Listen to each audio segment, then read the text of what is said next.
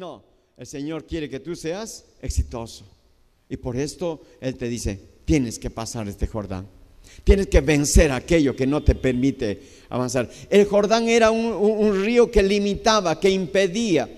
Sin el río todos podían correr y pasar ya, pero no, por el temor al agua, por el temor a morir. El miedo es algo que no debes de llevar más. El miedo es algo que tienes que sacudirte hoy día. El miedo es aquel que te impide ser osado y alcanzar cosas mayores.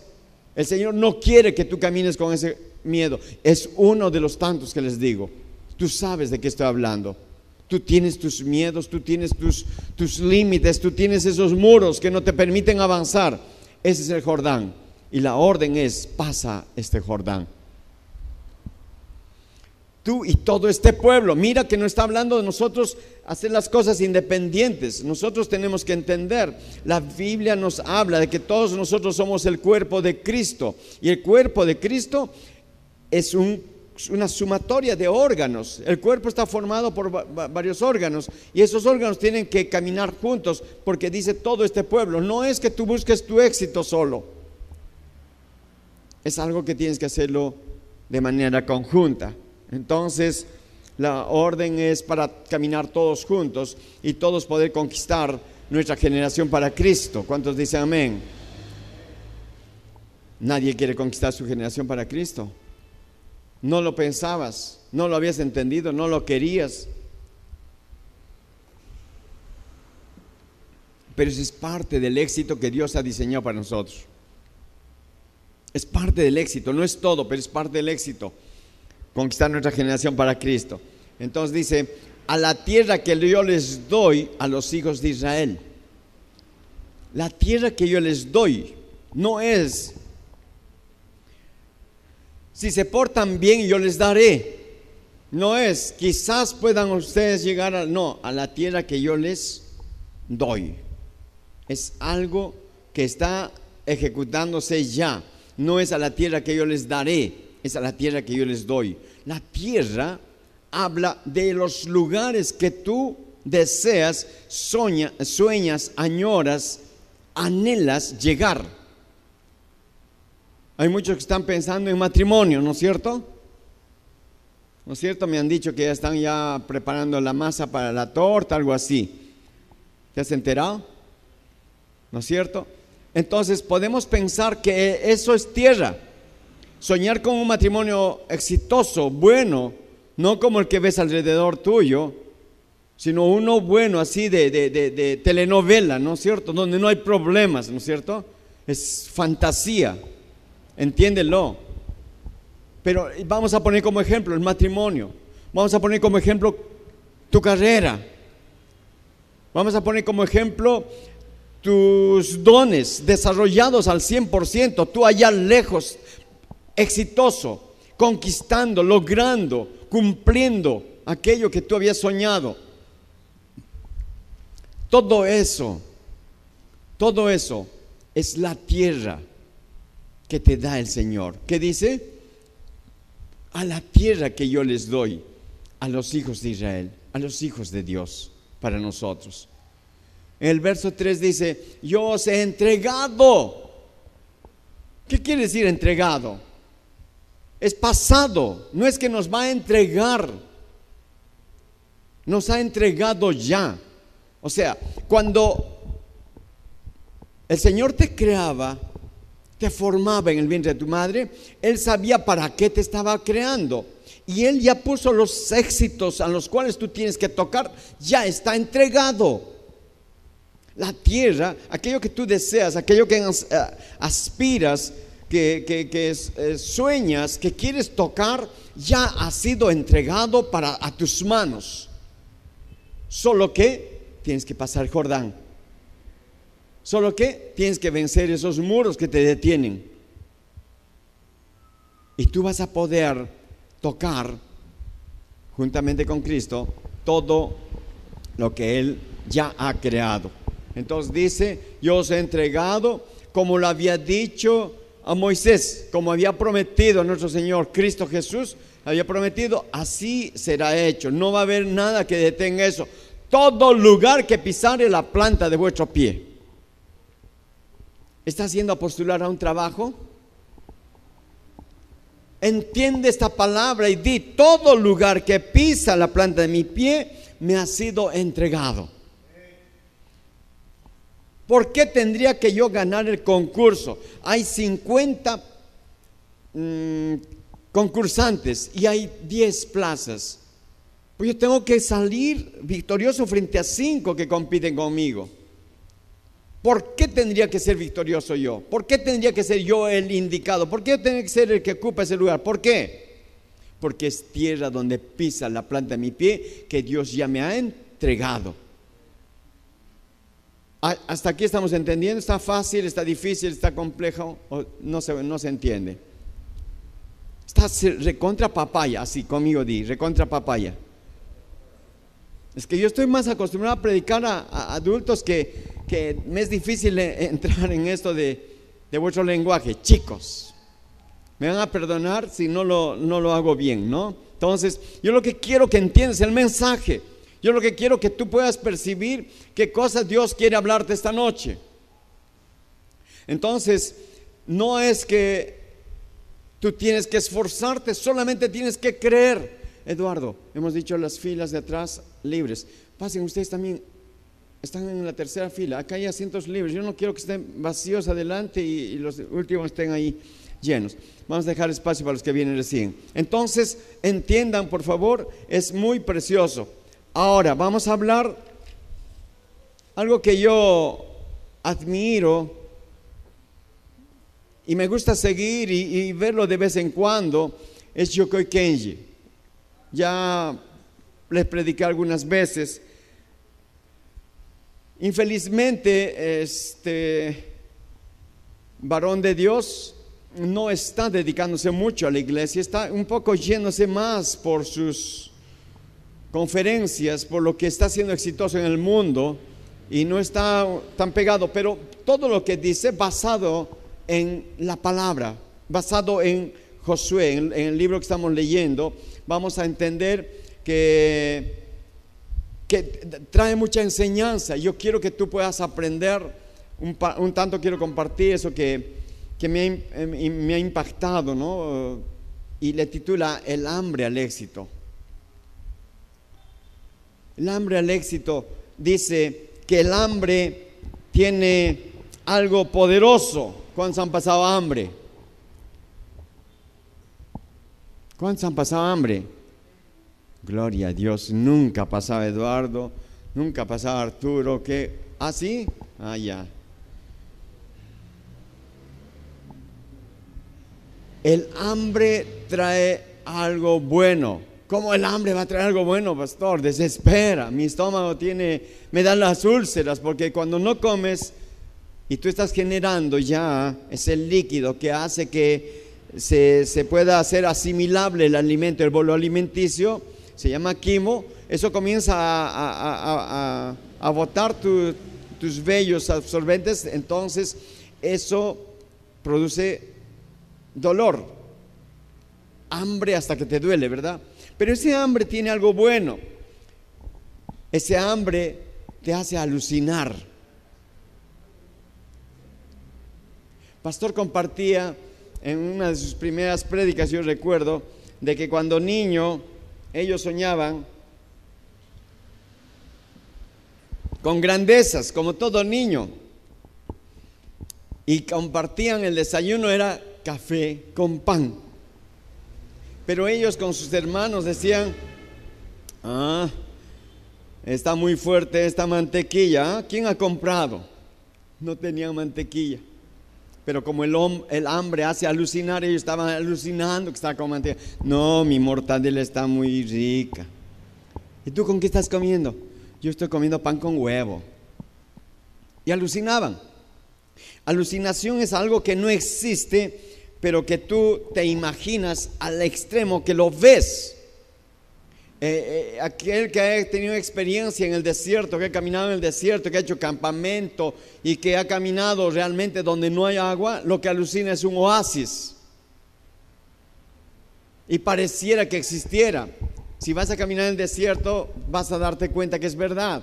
Tú miras así, está solazo, el solazo pegando y como que hay una evaporación de la tierra, de la misma arena, y que a la distancia pareciera que es una laguna que está ahí, hay una, una poza de agua que está brillando todavía. Eso se llama alucinación óptica, porque es con la vista. Hay alucinaciones auditivas, que tú escuchas voces que no existen. Entonces, volviendo al tema, el hambre provoca alucinación, la pobreza provoca imaginación y eso es algo muy importante para nosotros tener que entender. Nosotros no podemos ponernos a llorar porque sabemos que el Señor está en el control de todo cuando dice amén.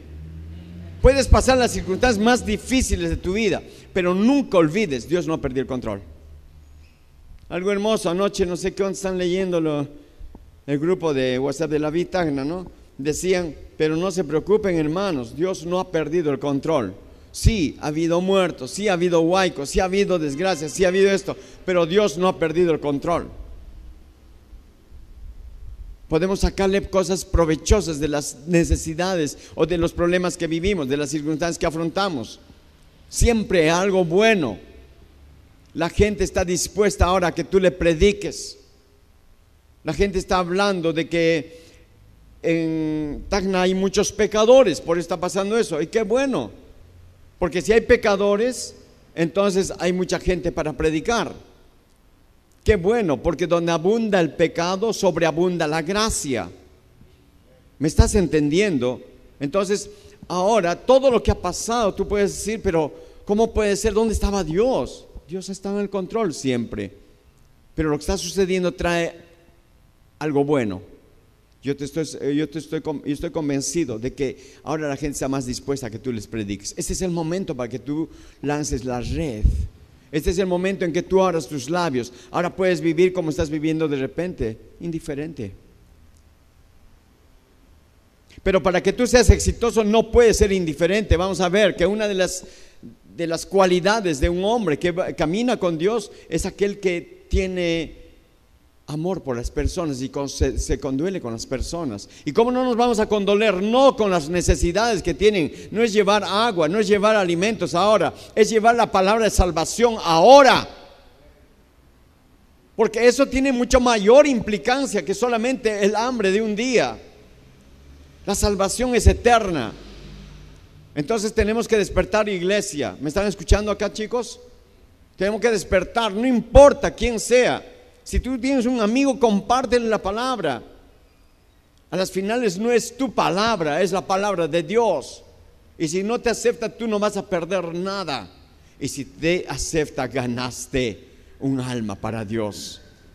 Y eso va a tener mucha recompensa. Es muy importante lo que te estoy diciendo.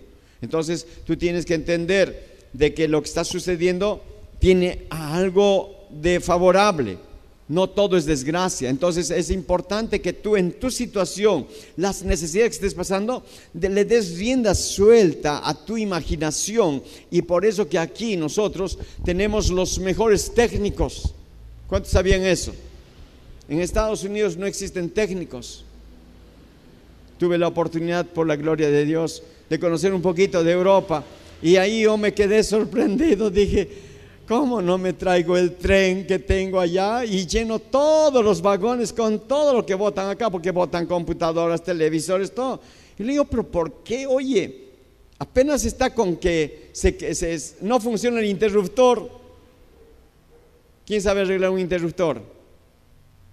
Dos, tres, cuatro. Es papaya. Es sencillo. Entonces yo decía, agarraba y decía, oye, este tele está contra chévere. No, no tenemos ahí en Perú todavía algo así. Es que acá no hay un técnico. ¿Cómo no hay un técnico? Claro, porque el técnico te cuesta 300 dólares. Y el televisor te cuesta 450. Algo reparado, ahí te dicen, ah, tiene que ser nuevo. Porque el segundo ya arreglado ya falla. ¿Me estás entendiendo? Entonces, todo eso es la necesidad nos ha llevado a intentar reparar nuestras cosas y eso es bueno, porque eso te va a ayudar mucho en adelante. Tú vas a poder solucionar tus problemas y no vas a necesitar pagar a nadie si tú tienes una idea de electricidad elemental básica, no necesitas ser excelente quizás, pero me estoy explicando, nosotros tenemos que saber sacarle provecho a las circunstancias que vivimos. Las necesidades que tú tienes tienen que ser el impulso, el trampolín para poder descubrir nuevas opciones. Aquellos grandes, aquellos grandes que han descubierto cosas así como la bombilla de luz o, el foco de luz, ¿qué, han hecho? Han hecho intentos de, encontrar una manera cómo producir y cualquier otro problema o cualquier otra cosa que tú veas, cualquier cosa que tú se te pueda imaginar, una batería, una pila, una, todo lo que, lo que tú tienes a la mano es solamente imaginación. Han, tenido un problema y han tratado de encontrarle la solución a su problema. Pero si tú dejas pasar las circunstancias lamentándote de lo que estás viviendo, entonces estás dejando, estás desperdiciando la oportunidad de desarrollar tu creatividad. ¿Están entendiendo? Entonces no todo lo que nos pasa es algo para lamentarse o algo que, que no traiga bendición, que no traiga algo bueno. Entonces, Aprovecha de tus necesidades, de las circunstancias que estás viviendo para aprender a algo. La gente muchas veces, eso no es alentarles a ver eh, internet. Muchos están esclavizados con el internet. ¿Cuántos han visto esas tristes escenas? salen de un carro último modelo al restaurante más pituco se sientan y dicen, ah, ese debe ser familia. Porque el papá, la vista gordo, barrigón, ¿no? Medio pelado. La mamá también hace nota de años. El hijo, la hija, y entran y toman asiento. Ah, van a hacer una cena familiar. Seguro que van a hablar cosas interesantes. Se sientan a la mesa y cada uno saca su celular y comienza ahí. El mozo tiene que decir, Señor, despierte. Ay, casi, casi, casi me sale. Despierte, Señor. Señor. Señor.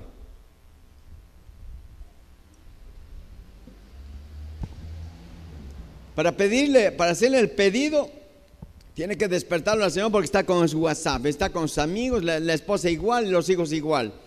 Yo no estoy alentando a que ustedes tengan que usar el Internet, pero le digo, muchas veces tú vas a llegar a ver personas que tienen títulos de repente de renombre, algo que tú quisieras tener, un doctorado, no sé, en ingeniería o en lo que fuera, un, exitoso en algo, pero la pregunta ahora es, ok, pero ¿cuántos saben de lo que tú eres?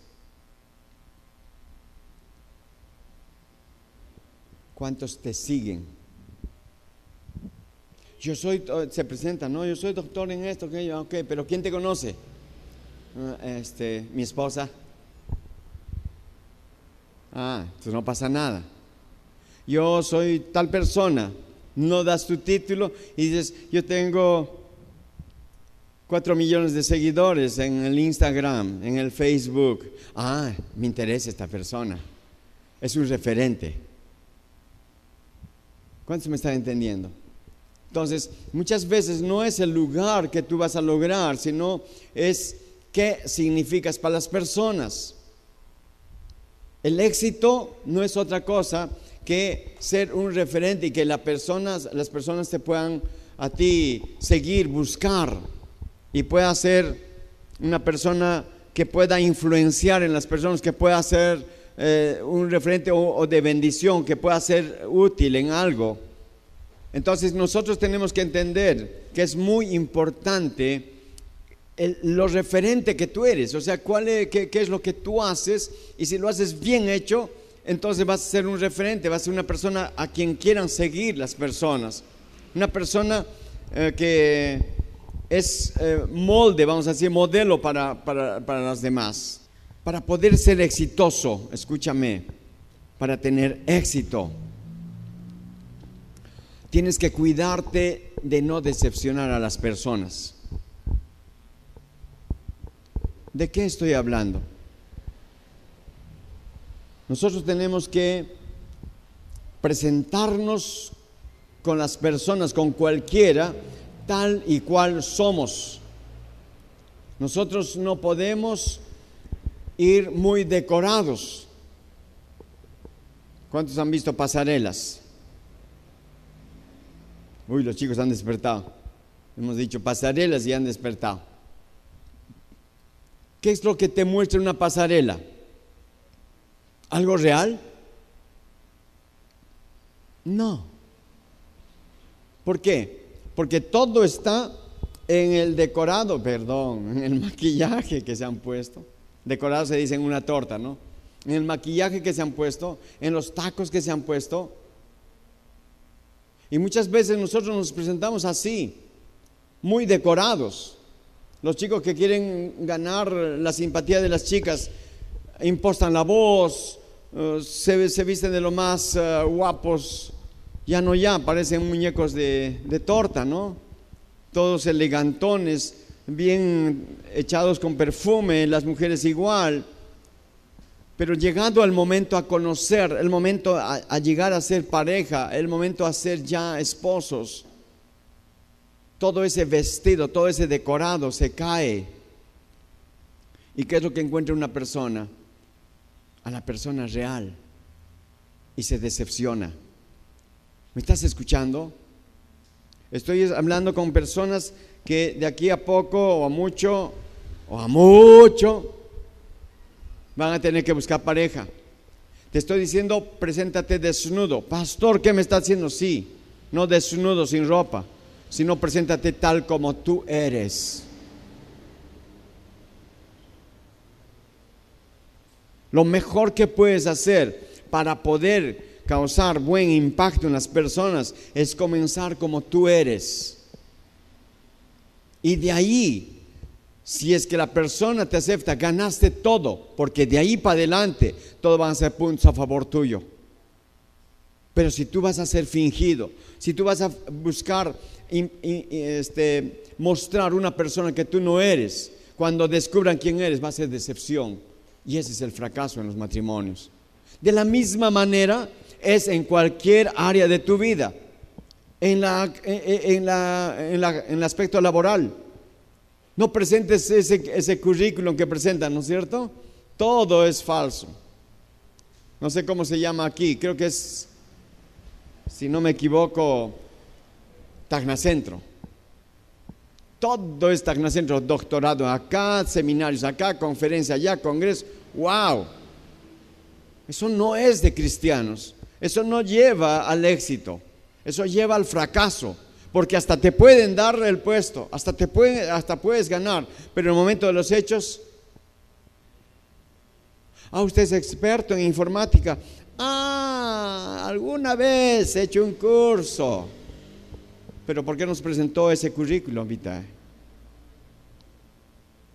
El, el, que quiere ser exitoso realmente tiene que ser veraz, tiene que ser sincero.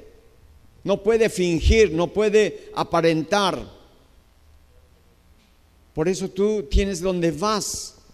Lo mejor que tú puedes ser es ser sincero y decir, esto es lo que soy. Y si te aceptan así como eres, entonces de ahí comienzas tú a conquistar y tendrás todo, porque nunca vas a causar decepción, porque tú te presentaste, esto es lo que ofrezco, esto es lo que soy. A partir de aquí comienzan las cosas. Porque déjame decirte, cuando tú vas con la verdad, Dios está contigo. ¿Cuántos me están entendiendo? Cuando tú vas con la apariencia, porque eso es engaño, Dios no está contigo. ¿Qué prefieres? Bien vestido, una apariencia excelente, un, currículum así, de, como la Biblia, con tantas hojas que no hay, no espacio en el folder, y con engaño o con Cristo Jesús al lado. ¿Cómo quieres presentarte? En todas las áreas de tu vida va a ser de la misma manera, se verás. Sé sincero. No muestres cosas que no eres. Muestra las cosas que realmente eres. A partir de ahí comienza todo. ¿Ok? ¿Cuántos me están siguiendo? ¿Cuántos están durmiendo?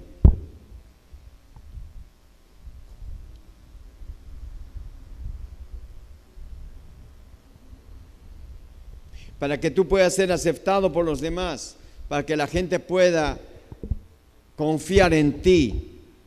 Aparte de ser veraz, tú tienes que creer en ti mismo. Tú tienes que creer, vale decir, en quién eres tú. ¿Quién eres? Un hijo de Dios. Mira, si tú no crees en quién tú eres, si tú no entiendes cuál es el lugar que tú ocupas y el favor de Dios que está contigo, nadie va a creer en ti. Entonces tú tienes que por lo menos creer en ti. Todo tiene que comenzar con esa firmeza. Tú te paras frente al espejo y tú dices, ese soy yo. No aumento ni quito cosas, pero soy un bendecido. Pero tengo el favor de Dios. Pero Dios me ama. Todo está basado en eso. Pero eso, todo eso te da seguridad. Si tú no tienes seguridad, nadie te va a seguir. ¿Quién quiere seguir a uno que no sabe dónde quiere ir?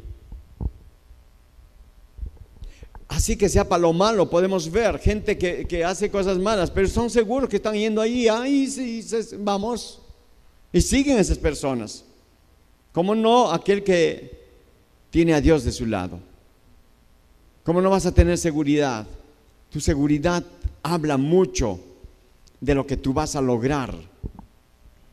La seguridad que tú tienes, no la confianza en ti, sino la seguridad de saber quién eres y quién está contigo. Esa tiene que ser tu seguridad. No estoy diciendo confía en ti, no, no, no, no. Tú te miras al espejo y dices, está un bendecido de Dios. Ahí está el amado de Dios. ¿Cómo se trataba Juan? El amado del Señor. Aquí está el amado del Señor. Entonces todas las cosas cambiaban porque él tenía seguridad y certeza de quién era.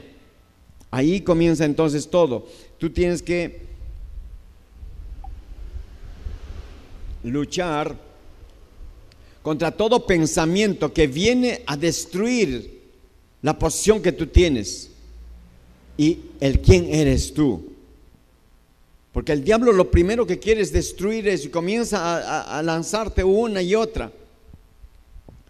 Pero te has mirado en el espejo, pero te, tú sabes que no puedes, pero tú te, te va a tratar de demostrar, pero tú tienes ahí que cerrarle la puerta y decir, yo sé quién soy. ¿Cuántos saben quiénes son? ¿Lo dices para no despertar a los que están durmiendo? ¿Cómo? ¿Cuántos están seguros de quiénes son? Tú tienes que creer. Es cuestión de la confianza que tiene. Aquel que, que, está dispuesto a hacer lo que tenga que hacer es porque ha creído en que Él es la persona apropiada. Tú tienes que entender, tú, no existe otra persona para este lugar que no sea yo. Yo estoy seguro yo estoy para esto. Entonces tú comienzas ahí a impactar en los demás seguridad y credibilidad en tu persona. ¿Cuántos están entendiendo? Tienes que entender algo que te destruye. Hay muchas personas que no crecen y no llegan a tocar el éxito por una sencilla razón. Porque creen todo lo que sus oídos escuchan. Así como tú tienes que estar seguro de quién eres, tener convicción de quién está contigo y por qué tú tendrías que ser exitoso. De la misma manera, van a haber voces que te van a hablar de cosas que tú no eres. La mamá es una de ellas. Aunque no lo creas, la mamá es una de las personas que todo está apañándote y todo está bien y tú eres bueno, excelente. Entonces tú dices, ya no necesito más.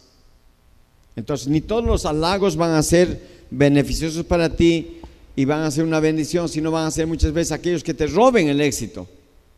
Porque tú pudiendo corregir tus errores, cuando tú eres veraz sincero contigo, ¿qué estás diciendo? Sí, yo todavía tengo estos errores. Y a base, a base de eso, a partir de aquí, yo comienzo a caminar. Pero si yo escucho los halagos, y los creo todos, entonces voy a crear algo que no es real, algo que es fantasía. Y eso por supuesto me va a traer fracaso. Yo tengo que entender que no todo lo que me dicen es verdad. No todo lo que brilla es oro. ¿Cuántos han escuchado ese dicho? No todo lo que brilla es oro. Tanta belleza no es verdad. ¿Cuántos están entendiendo? Antes yo no veía tanta belleza como ahora. Me estoy refiriendo a quiénes? A las venezolanas. Por eso les digo, es exactamente lo mismo cuando te digo, no creas todos los halagos, porque todo es artificial. Y eso con el tiempo va a terminar. ¿Me estás entendiendo? Entonces, nosotros tenemos que ser sabios al momento de escuchar. ¿De dónde viene lo que me están diciendo? Mamá, papá, mamá, siempre vamos a ser buenos. No, este es un trome, eres excelente, eres un campeón. Está bien como palabras de aliciente, de, de motivación, pero no es para que te lo creas, porque si no vas a vivir en una fantasía, en una burbuja. Entonces tú tienes que tener equilibrio para poder evaluar qué tan bueno eres y qué tan malo eres y qué, necesitas corregir y perfeccionar. Eso te va a llevar al éxito. Porque si eres producto terminado, entonces ya no hay nada que agregar. Y el momento de desarrollar, de, desenvolver, eh, en, el, momento de, desarrollar tu carrera, tu trabajo, te vas a dar cuenta que no es así. Entonces tenemos que tomar con cuidado los halagos que podamos eh, recibir. Muchas veces los halagos te llevan al fracaso, porque tú te la crees y al final no eres. Entonces las personas que ven dicen, oye, pero tanto hablan de este pata. Pero ¿qué, qué es lo que veo?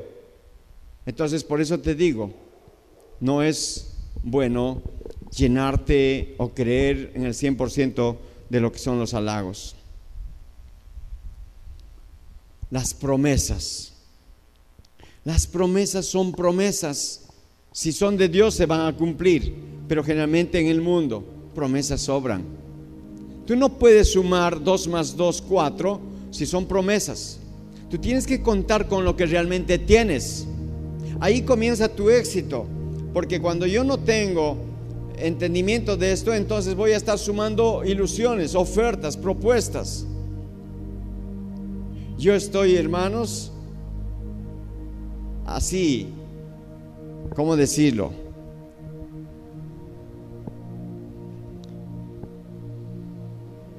si es que estuviera yo lleno de esas, de esas promesas que me han hecho, si estaría contando con esas cosas, no estaría aquí. ¿Qué te estoy queriendo decir? De que en mi carrera, ¿cuántos saben que soy licenciado en turismo y trabajo como guía de turismo? En, ese, en esa mi carrera yo he conocido cantidad de gente de todo el planeta. Y tengo en la casa todavía, en Cusco, mi esposa me dice, he encontrado una caja con tus tarjetas. Todos, doctor en esto, doctor en aquello, eh, este, ¿cómo se llama? Empresario en esto, aquello. Antonio, ahí tiene mi teléfono. Me llamas, te pongo los pasajes. Me visitas, es que eres una persona demasiado. Nunca creas el 100% de los halagos. Nunca asumes cosas que no están en tus manos. ¿Qué es lo que tú tienes en el bolsillo? Es lo que cuenta.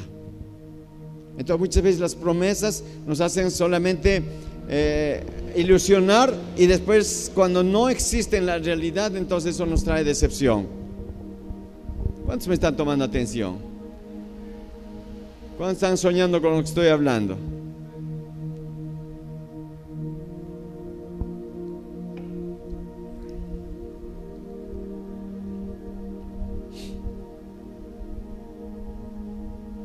Es bueno soñar.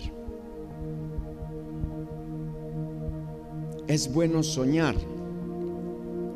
Recuerden ustedes, antes que Dios creara todo lo que existe, Él soñó. Él soñó, ¿cómo es eso? Él se imaginó, Él creó una imagen y después lo plasmó. Entre sus sueños, por supuesto que hubo muchas correcciones y está toda la belleza ahora que podemos ver. Entonces Dios es un Dios, de sueños. No está mal que tú sueñes.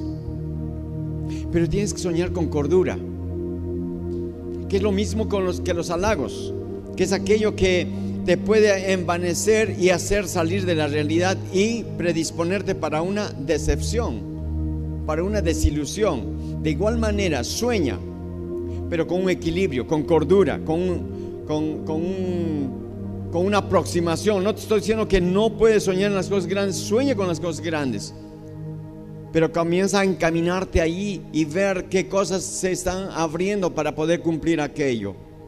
Chicos, ¿cuántos están escuchando lo que estoy hablando?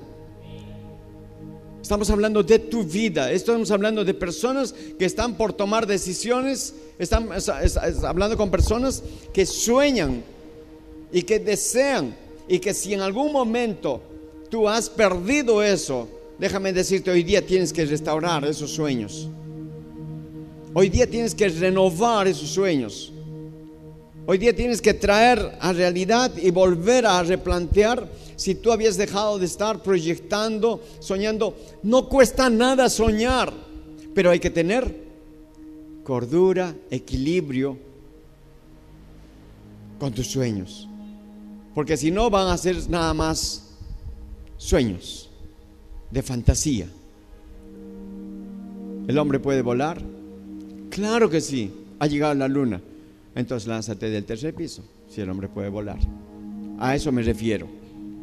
Una cosa es que tú tengas fantasías y seas fantasioso y estés soñando con que la, la reina Miriam de Inglaterra va a revivir y tú te vas a casar con ella y toda la fortuna. Esas cosas no van con un cristiano. A eso me refiero. Sueña con cosas reales, con cosas que son cosas alcanzables por ti y que sí va a ser porque está en la lógica. Tú puedes lograr aspirar a todo lo que quieras. ¿Sabes? Es muy importante que tú entiendas que todo lo que el mundo ofrece, tú lo puedes tocar. Pero tienes que ser direccionado por Dios. Tienes que saber que es parte de los planes de Dios para tu vida. Porque si no, no vas a conseguir. Vas a llegar a tocar y vas no vas a tener la satisfacción, ni el disfrute, ni, la, ni el éxito. No va a ser duradero. Si no es de Dios, tú va a ser una más. Yo les digo con experiencia, hermanos. Yo comencé así a soñar cosas. Dije, ¿cómo no quisiera tener una casa propia? Ay, me gustaría que sea así, que este, que soñaba con cosas que no tenía. Y después se plasmaron. Y sentí disfrute, deleite. Hicimos fiesta, tenemos casa. Pero al día siguiente, como que quería decir, tú sabes que yo tengo casa, tú sabes que yo tengo casa. Y todo me decían, sí, ¿qué me importa? O sea, hay cosas que entiende, que cosas que vas a lograr y que nada más es un día, es una ilusión que te habías hecho y que has obtenido. Cuando son los sueños de Dios vas a tener disfrute constante. Eso te hace exitoso. Eso te da placer realmente. Eso te llena.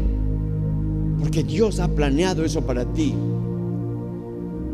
Entonces de repente dije, no, tú tengo que tener un título profesional a nombre de la nación.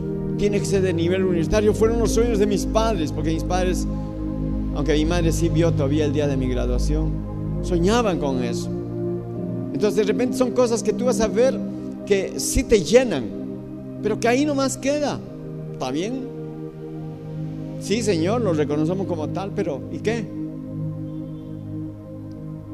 Entonces yo quiero que tú puedas entender, no hay puerta cerrada para ti. Escribe lo que te estoy diciendo y entiende y grábalo en tu corazón. Toda la tierra te ha sido entregada. Todo lo que pise la planta de tus pies ya es tuyo. ¿Qué quieres llegar a ser? ¿A dónde quieres tú llegar? Ya está tuyo. Solo tienes que cotejar con Dios. Solo tienes que buscar en Dios la confirmación y ya es tuyo. Porque ha sido entregado, no porque te van a entregar, porque tú eres bueno porque eres simpático, no. Porque eres un hijo de Dios y el favor de Dios está contigo. Entonces, sé una persona que, que, proyecta, que sueña, que, que anhela, que aspira.